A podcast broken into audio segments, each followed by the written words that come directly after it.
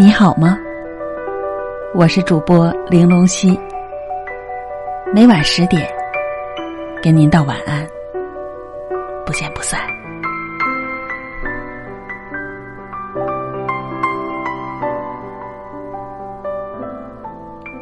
又要到小长假了，每个节假日，朋友圈就变成了大型的摄影比赛，手指一滑就是半个世界。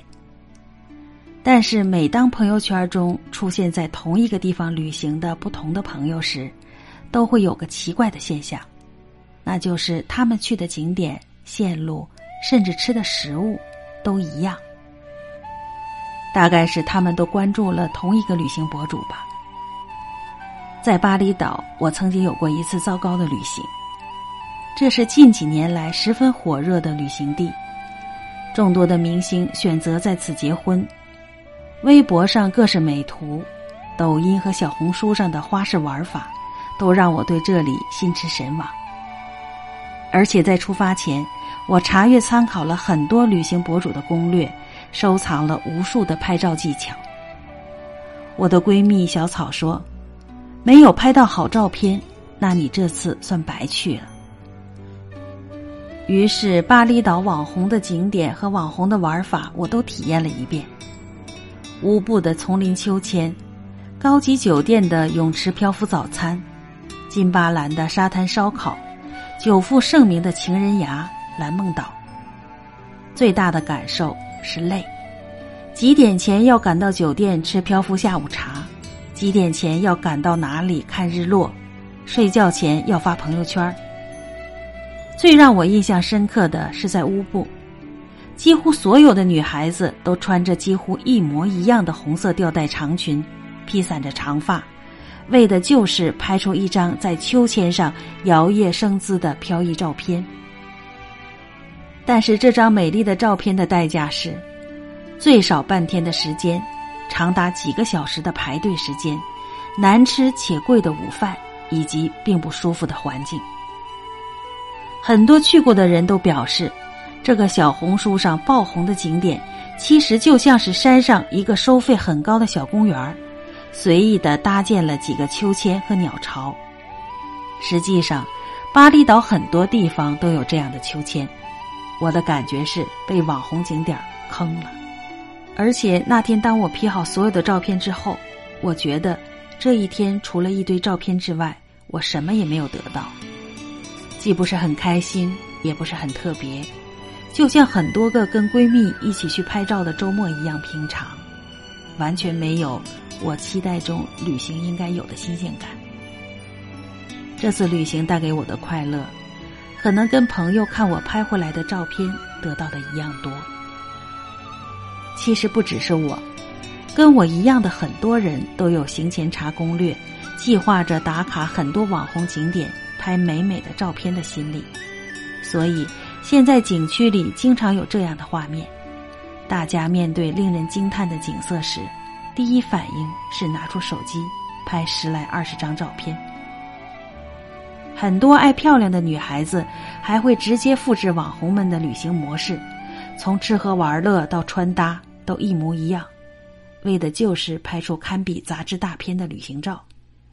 也有人热衷于假深度游，在斯里兰卡的尼甘布。常常可以看见姑娘们一边捂着鼻子，一边忍受着鱼类的腥臭，一边穿着大花裙子和当地人合影，脸上是非常享受的笑容。倪妮的旅行照是不少女孩子心中的范本，然而为了成为朋友眼中最羡慕的旅行达人，策划一场为人称道的旅行，光是靠拍照还远远不够。首先，你还必须了解旅行圈的鄙视链。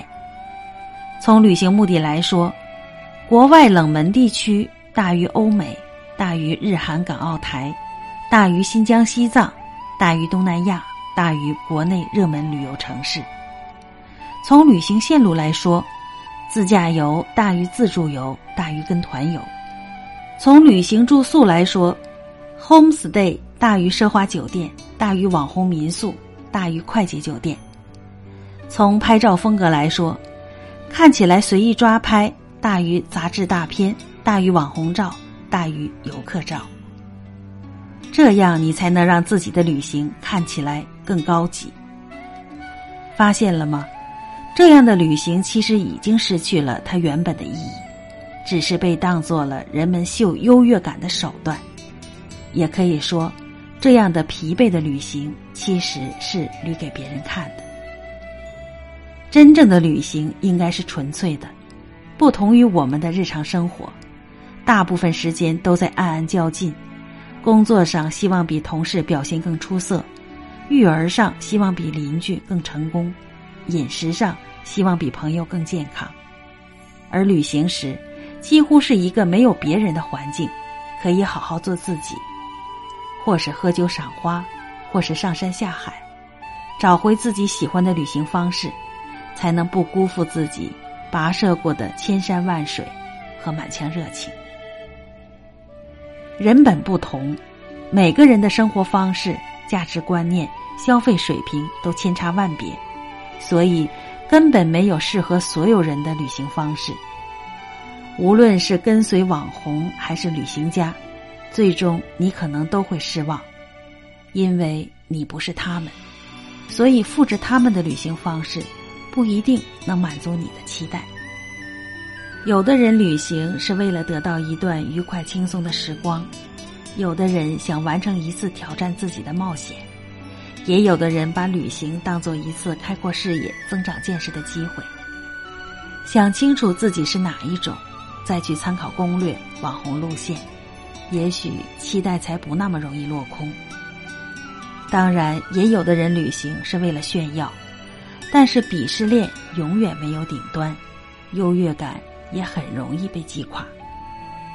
借用时尚圈的一句土话：“流行易逝，风格永存。”所以，为自己旅行一次吧。